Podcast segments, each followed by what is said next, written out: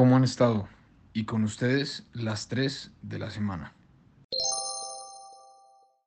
Tras casi 30 años de carrera, el grupo francés de música electrónica Daft Punk anunció su separación a través de un video titulado Epilogue, donde uno de ellos desaparece con una gran explosión. La publicista y representante de la agrupación ha confirmado que los artífices de éxitos como One More Time, Around the World o Get Lucky le pondrán fin a su exitoso proyecto y continuarán haciendo música en solitario.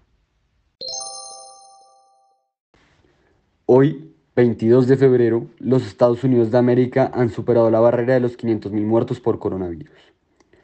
El país norteamericano es actualmente el lugar con más casos y fallecimientos reportados por esta causa en lo recorrido de la pandemia. El recién electo presidente de Estados Unidos, Joe Biden, confirmó que la lucha contra la pandemia sería una de las prioridades absolutas.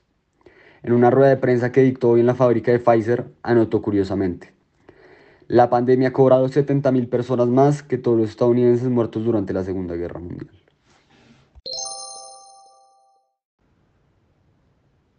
La criptomoneda Bitcoin superó por primera vez la marca de 50 mil dólares el martes pasado, lo que le otorgó una capitalización en el mercado de casi 925 millones de dólares.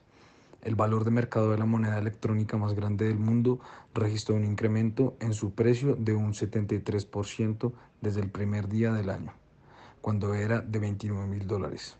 Sin embargo, el rápido incremento del valor del Bitcoin se ha registrado desde principios del 2020, cuando solo costaba 7.208 dólares y finalizó el año con un incremento del 593%.